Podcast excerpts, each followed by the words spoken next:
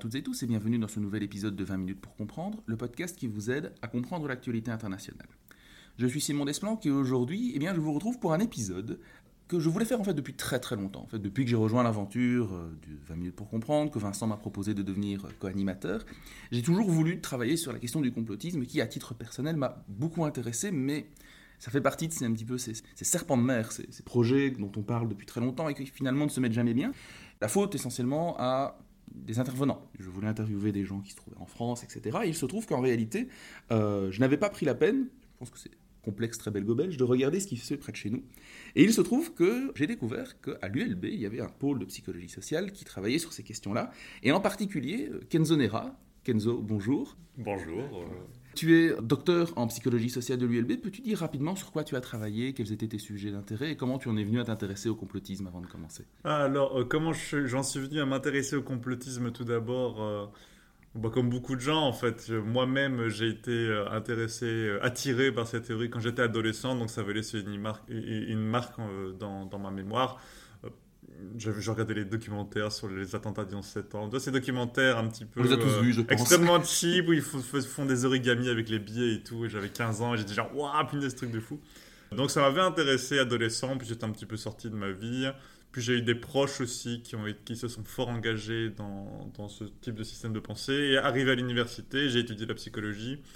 Et euh, j'ai appris, euh, un peu par hasard, qu'il y avait un champ de recherche scientifique sur la question. Et euh, donc j'ai à la fois, découvert euh, le raisonnement dans l'investigation scientifique qui m'a fait m'écarter justement des raisonnements complotistes et la recherche. Et donc ma thèse, pour y, pour y venir, euh, elle porte sur les, les, liens entre croyances complotistes et identité collective, et plus spécifiquement sur la question de savoir si adhérer à des croyances complotistes, ça peut permettre aux individus qui, qui y croient de développer et protéger des, identités euh, collectives valorisées.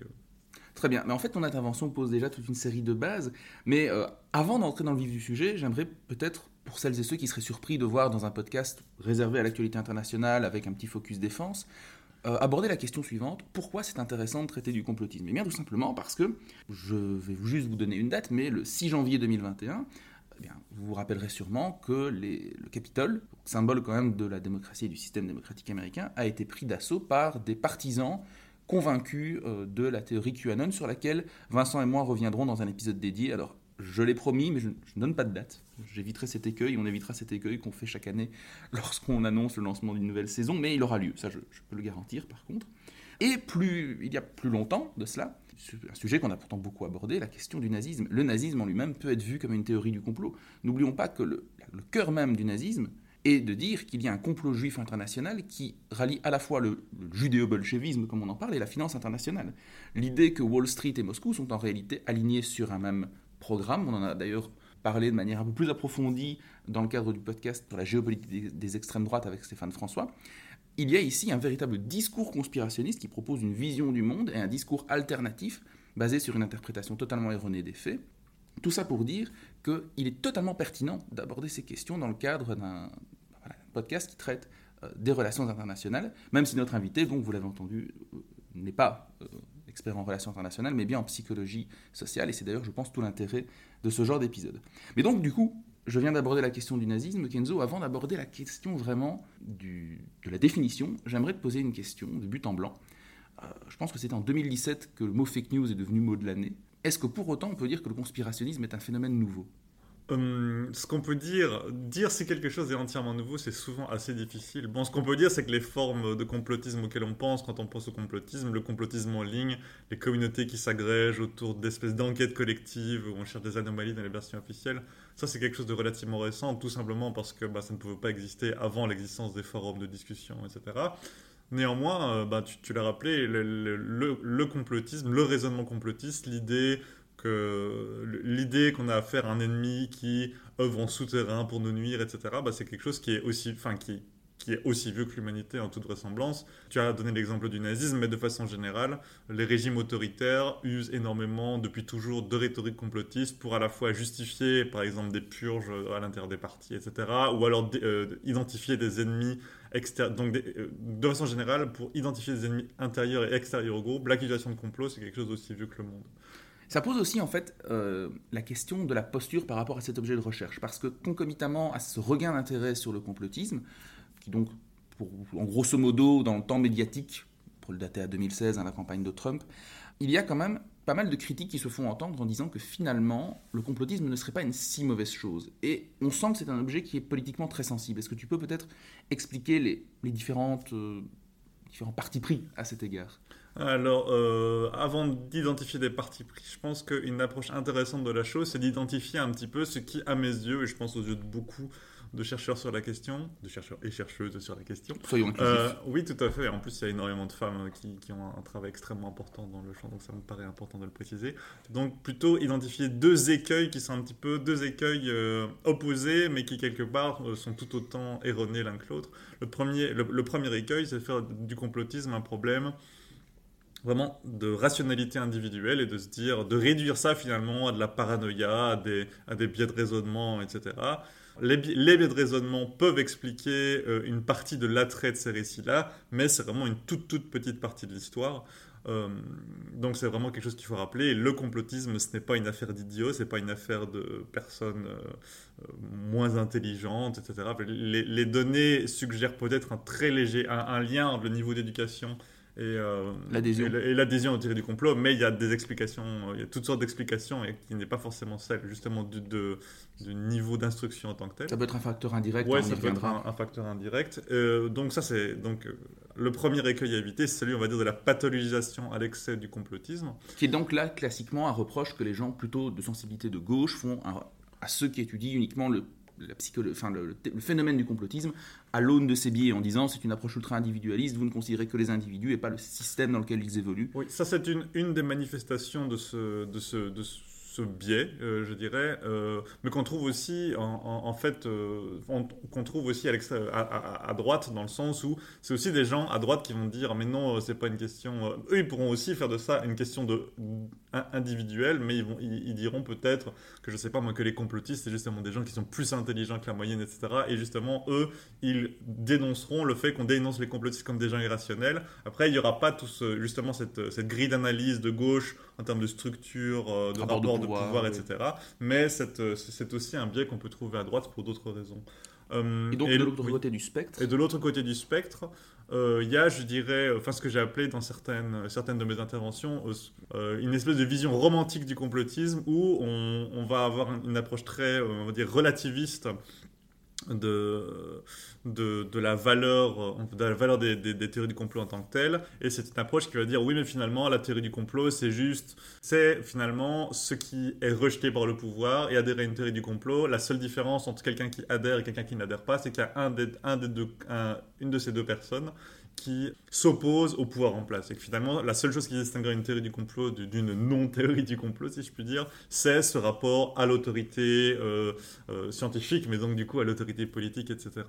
Donc c'est typiquement des discours, pour le coup, qu'on retrouve, euh, il me semble, oui, assez bien, assez bien à gauche, cette idée que finalement, le complotisme, ce serait une espèce de porte d'entrée vers davantage d'émancipation, d'esprit critique, de remise en cause du pouvoir en place, etc le problème avec cette posture, c'est d'une part négliger ce qu'on a dit tout à l'heure, que le raisonnement complotiste, en réalité, il peut très rapidement euh, se mettre au service du pouvoir, étant donné que la façon de mettre en accusation certains groupes, etc., on voit, on voit bien dans, énormément de régimes politiques et par le biais d'énormément de figures, euh, de, figures politiques saillantes, que euh, le complotisme, ça peut tout à fait être recyclé par le pouvoir, et quand c'est recyclé par le pouvoir, ça peut l'être de façon assez dramatique. Euh, donc voilà, ça c'est un petit peu les deux écueils. D'un côté, un écueil euh, qui fait du complotisme une espèce de chose terrible, qui serait avant tout l'expression de l'irrationalité, presque d'une pathologie, euh, d'une pathologie de l'esprit, et de l'autre côté, une vision romantique qui fait du, complotisme une espèce de... L'arme des opprimés. exactement, l'arme des opprimés, la contestation du pouvoir, etc. Donc je pense que c'est entre, ces deux, entre ces deux extrêmes qu'il faut essayer de, trouver une, une position. Et à nouveau, ton intervention pose des questions très intéressantes, notamment sur les les, mécanismes à la fois cognitifs, mais aussi toute la dimension sociétale. Et c'est autant de dimensions qu'on va aborder, mais avant tout, du coup, c'est quoi le complotisme et en quoi se distinguerait-il d'une théorie du complot Parce qu'on sent qu'en fait, c'est des termes qu'on utilise parfois de manière interchangeable, mais il y a quand même une réalité scientifique derrière qu'il importe de, de cerner et de définir au mieux. Alors, la, question de la définition de ce que c'est qu'une théorie du complot, c'est la première chose à dire, c'est que c'est une question qui n'est pas encore, euh, qui n'est pas encore euh, réglée. Et on pourrait presque dire que c'est une question qui n'est pas, euh, enfin, qui est impossible à régler de façon définitive parce que c'est, comme on l'a dit, c'est un terme qui est, qui est connoté, c'est quelque chose qui est chargé péjorativement, etc. Et c'est finalement une, problématique qu'on peut aborder à travers plein de prismes différents. La théorie, la théorie, du complot, on peut la définir de donc de toutes sortes de manières. En psychologie, on a souvent une approche extrêmement pragmatique et euh, euh, général de ce que c'est qu'une de ce une théorie du complot. D'ailleurs, en, psychologie, généralement, on dit on, utilise croyance en l'existence d'un complot et croyance en une théorie du complot. On utilise ça de façon un peu interchangeable. Euh, une définition typique, c'est qu'on va dire qu'une théorie du complot, c'est euh, une explication d'événements qui repose essentiellement sur l'implication cachée d'un groupe qui œuvre en secret avec des intentions malveillantes. Il y a toutes les composantes du complot, les intentions malveillantes, l'action cachée, le caractère coordonné de l'action, etc. Euh, le problème de ce type de définition, c'est que ça englobe un petit peu tout. Par exemple, si vous prenez, je sais pas moi, l'assassinat de Jules César euh, en 44, il me semble, avant Jésus-Christ, ben, euh, c'est une action coordonnée d'un petit groupe qui a abouti à la mort d'un dirigeant politique. Alors, ça tombe, ça, tombe dans la définition de ce que c'est qu'une théorie du complot. Donc, il y a évidemment plein de définitions beaucoup plus fines qui se proposent. une autre manière de définir, de définir la théorie du complot, c'est de caractériser finalement ce qui les distingue justement des autres, euh, des autres explications euh, fondées sur le complot.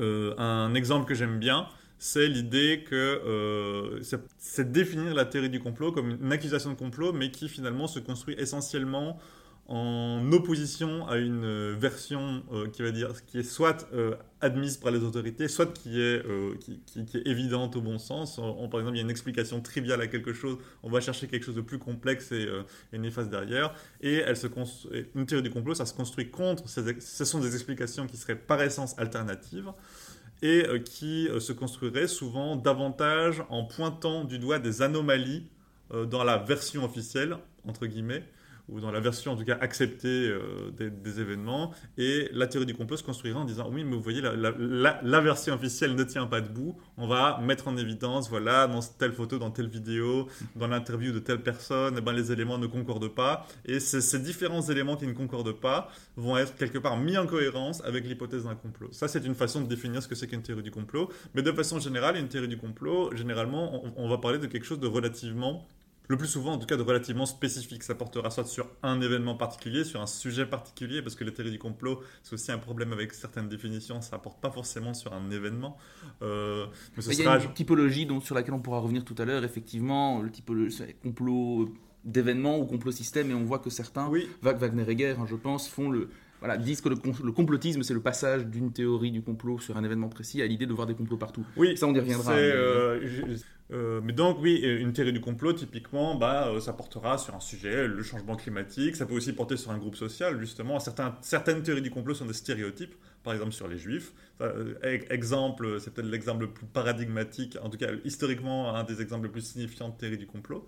Par contre, quand on parle de complotisme, on parle là aussi de quelque chose qui n'est pas encore clairement identifié de façon consensuelle dans la recherche, mais on parle plutôt d'une tendance générale à croire aux théories du complot, parce que ce qu'on observe empiriquement dans la recherche, c'est que le fait d'adhérer à une théorie du complot, généralement, ça ne fait pas que mécaniquement vous adhérez à toutes les autres théories du complot, mais ça, statistiquement, vous aurez davantage tendance, mais genre vraiment davantage tendance, à ne serait-ce qu'accorder du crédit mhm. aux, autres, euh, aux, autres théories du complot dont on vous demandera de juger la, crédibilité. C'est un peu la mécanique du pied dans la porte, quelque part, où euh, l'analogie que Gérald Bronner reprend parfois de, de l'escalier. Donc c'est-à-dire que la première marche est très peu, dans, les mécanismes d'embrigadement, dans les dynamiques sectaires, ce qui est quelque chose qu'il a étudié à la base, je pense, Bronner, c'est de dire que le premier pas est peu coûteux et, au fur et à mesure, vous en arrivez à croire à des choses irrationnelles au demeurant vu de l'extérieur, mais qui font sens parce que vous avez pris ce premier pas qui était très léger à faire. Lui, il avait pris l'exemple d'un,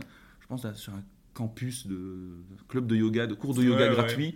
Et à la fin, les gens, les, gens qui étaient restés, qui avaient franchi toutes ces, toutes ces marches, on était venus à croire que le groupe pouvait faire d'éviter des éléphants, si bon Oui, c'est ça, oui, tout à fait. De l'extérieur, ça paraît idiot, mais en réalité, ça répond à une logique d'embrigadement que tout le monde ne suit pas. Et comme tu dis, c'est pas mécanique, c'est progressif. Il y a des gens qui abandonnent à un moment donné, mais on observe effectivement qu'une fois que vous croyez, par exemple, dans des pseudosciences diverses et variées, et je tire ici à boulet rouge sur l'homéopathie à dessein, euh, vous, êtes plus susceptible de croire par exemple à des choses un peu ésotériques, croyances aux fantômes, médecine douce, etc., autres que l'homéopathie, et ainsi de suite, et ainsi de suite.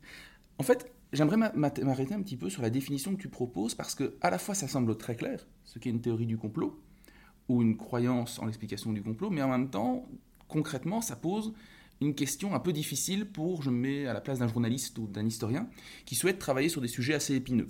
Euh, il y a une boutade, je pense que c'est Edgar Zock qui avait écrit que le Watergate, avant qu'on ne prouve que c'est un complot, on aurait pu taxer euh, les, deux journalistes du Washington Post d'être complotistes. Idem, euh, si vous êtes belge, actuellement il y a la série 1985 qui revient sur les affaires des tueurs du Brabant, en franchissant, en proposant ce qu'on pourrait définir comme un discours à la, aux franges du complotisme, parce que suggérant qu'il euh, y avait, ah, disons, des, acteurs plus ou moins impliqués dans les autorités de l'État, au sommet de l'État, qui ont à dessein orchestré euh, ces attaques dans les supermarchés euh, belges des années, 90, des années 80 pardon, pour créer un climat de paranoïa et favoriser un certain type de politique. Comment est-ce qu'on se situe quand on, Comment éviter quelque part est-ce que, de tomber dans le conspirationnisme quand on touche à des sujets aussi sensibles, quand on est chercheur? C'est, on va dire, le gros défi auquel on est confronté euh, de façon récurrente quand on étudie ce genre de sujet. Euh, il y a vraiment plusieurs façons d'y, répondre. Pour moi, dans le cas d'un historien ou d'un journaliste, le mieux, c'est de se référer vraiment au, euh, au aux approches plus épistémologiques de, de ce qui fait la spécificité des théories du complot. Parce que nous, en tant, que psychologue, j'ai donné tout à l'heure une définition extrêmement générale, mais la justification toute simple de ça, c'est que quand on est psychologue, la question de la vérité, finalement, elle est, elle est assez secondaire. Ce qui nous intéresse, c'est ce que les gens croient. Maintenant, si vous êtes historien ou journaliste et que vous voulez trier le vrai du faux, je pense que la meilleure chose à faire dans une situation comme celle-ci, c'est de se référer aux travaux de philosophes qui se sont intéressés à qu'est-ce qui fait la spécificité d'une théorie du complot et euh, justement, on s'en référait à finalement le type de preuves qu'on va chercher à administrer, le type d'inférence qu'on se permet de faire. Euh, dans le cas du Watergate, extrêmement intéressant parce que, enfin, c'est Pascal Wagner, je, n'ai pas vérifié cette information, mais je, je, fais confiance à Pascal. Il parlait de l'enquête donc menée par ces deux journalistes qui commence euh, à, euh, donc, à s'interroger sur la, le la potentielle existence d'un complot. Et, et, apparemment, il y a vraiment une espèce de, cheminement intellectuel où il y a une première phase de sidération où on finit par se dire oui, mais, mais si ça, ça a été possible, ça veut dire que quelque part, euh, tout est possible. C'est un petit peu une espèce de fracture dans la confiance qu'on fait dans les récits officiels, etc. Et ce qui peut au passage apporter une explication assez parcimonieuse à l'idée de complotisme, c'est simplement que on sait que euh, parfois les autorités mentent, et si on est convaincu qu'ils ont été capables de mentir sur quelque chose d'énorme, il n'y a aucune raison qu'ils ne le fassent pas de façon généralisée sur à peu près tous les événements plus ou moins euh, significatifs. Fin de la parenthèse. Euh, et ces journalistes donc se retrouvent dans cette situation où ils ont cette espèce de vertige où ils se disent oui mais si on nous a menti là-dessus sur quoi est-ce qu'on nous a menti encore? Et c'est là que justement cette approche vraiment euh, épistémologique basée sur le type de preuves qu'on administre, le type de processus d'investigation qu'on va mettre en place. C'est là que ça devient très important pour distinguer, je pense, euh, l'enquête, euh, l'enquête journalistique, l'enquête historique, voire l'enquête judiciaire, mhm. de la théorie du complot. Parce que ce qui se passe généralement dans la théorie du complot, c'est que une fois qu'on a le sentiment d'avoir d'avoir euh, fait éclater une vérité et qu'on y adhère de façon intuitive, on dit voilà, ils nous ont menti là-dessus, c'est donc patati patata. Mais à ce moment-là, ce qu'on observe souvent chez les, chez, chez les militants complotistes en particulier, c'est qu'ils vont commencer un peu à faire feu de tout bois mhm. et un petit peu prendre toutes les informations qui vont, qui, vont dans leur sens, alors que dans le cas d'une enquête journalistique, il y a toujours, bah, c'est toujours cette idée d'enquêter à charge et à décharge. Euh, par rapport. Euh, et c'est finalement, enfin, ce principe de journalisme, d'enquête à charge et à décharge, et ce principe aussi judiciaire, ça a des dépendants, on va dire, dans l'investigation scientifique, c'est pareil. Si on veut investiguer quelque chose de façon rigoureuse et pour vraiment dresser un portrait le plus fidèle possible de la réalité, on va vraiment envisager les différentes facettes d'une histoire, ne pas discréditer systématiquement certaines sources d'informations, certains types d'indices par exemple, parce que le problème du complot, c'est que potentiellement, si les moyens d'action des conspirateurs sont suffisamment importants, n'importe quelle contre-preuve peut être considérée comme une tentative de diversion. Oui, d'accord, on n'a pas trouvé de preuve qu'il y avait un complot, mais c'est justement parce qu'ils sont vraiment très forts et qu'ils ont mhm. caché toutes les preuves, etc. Donc il y a cette espèce de glissement. Euh, un complot, par essence, c'est quelque chose qui est difficile à, qui est difficile à étudier à cause de, pour cette raison. De façon générale, quand on fait de la recherche scientifique, on est dans, on est dans cette situation où l'objet qu'on étudie, il cherche pas à échapper à votre regard. Tandis que quand on étudie un complot, eh ben, surtout si le complot n'a pas encore été mis en évidence, eh ben, il y a cette espèce de volonté active de votre objet de recherche d'échapper à votre regard. Donc ça demande d'être d'autant plus vigilant. Je pense que euh, le journalisme, l'histoire et euh, les, les, philosophes des sciences ont, développé des outils, euh, des outils pertinents justement pour ne pas tomber dans cet écueil du complotisme. Donc effectivement, ce qui est intéressant ici, c'est que tu traites l'objet avec un œil de psychologue, c'est-à-dire cette tendance à voir des croyances partout. Pour le ou la praticienne, ce qui est intéressant, c'est justement cette réflexion épistémologique, c'est-à-dire ce retour critique sur les sources qu'on utilise enquêter à charge et à décharge, tu l'as dit, c'est ce qui permet d'éviter de voir des complots partout, justement. C'est-à-dire que oui, les complots, ça existe et on n'est pas naïf, mais en même temps, on est prêt à considérer l'hypothèse qu'il n'y a pas de complot, à égalité avec l'hypothèse qu'il y en ait un, si jamais les faisceaux de preuves commencent à s'accumuler. Et ce n'est pas parce qu'on en a prouvé un que d'office, tout est vrai, et que tous les discours alternatifs sont justes et justifiables. Et euh, une, j'emprunte encore à Pascal Wagner-Egger, mais lui, il fait une, distinction assez intéressante entre ce qu'il appelle la science du complot et la religion du complot. Mhm. Et pour lui, le, le, complotisme, c'est vraiment la religion du complot, c'est croire de façon intuitive et, euh, et, quelque part... Euh, je veux dire émotionnel, bon, les, les, gens probablement qui sont dans la théorie du complot diront qu'ils sont rationnels, mais bon, bref, être être dans cette démarche où on va justement commencer à avoir des complots partout, alors que si on veut vraiment euh, sérieusement mettre à, jour, euh, mettre à jour des complots, il faudra davantage partir sur, euh, oui, sur vraiment un processus d'investigation le plus rigoureux possible, à charge et à décharge, et souvent en allant aussi directement récolter des preuves plutôt que des, des, faisceaux d'indices indirects, etc. Sachant qu'effectivement, ici je parle plus avec mon regard d'internationaliste et d'historien raté, comme je le dis parfois, de dire que effectivement, à terme, l'histoire quand même a tendance à révéler les complots. Les choses sortent. Et notamment, le propre d'un complot, c'est qu'en général, il y a quand même un groupe. Alors, je ne sais pas si tu as des statistiques plus exactes, mais on, estime quand même que, au-delà d'un certain nombre de personnes impliquées, il est quand même très facile que des choses sortent à terme et que, en général, ces complots, on, les, on arrive à les, à les déceler quelques années plus tard, en fait. Hein. Donc, euh, en réalité, euh, des complots qui ont réussi en secret définition, on ne sera jamais les quantifier. mais il faut aussi se dire que peut-être l'un des propres du conspirationnisme, c'est de voir des complotistes surpuissants. Là où il y a une boutade que j'aime beaucoup, c'est de dire on imagine la Maison Blanche toute puissante alors qu'ils n'ont pas été capables de cacher le fait que le président se soit tapé une stagiaire. Je parle de Bill Clinton ici et de l'affaire Levinsky pour qu'il n'y ait pas de malentendu sur le président dont, il est question.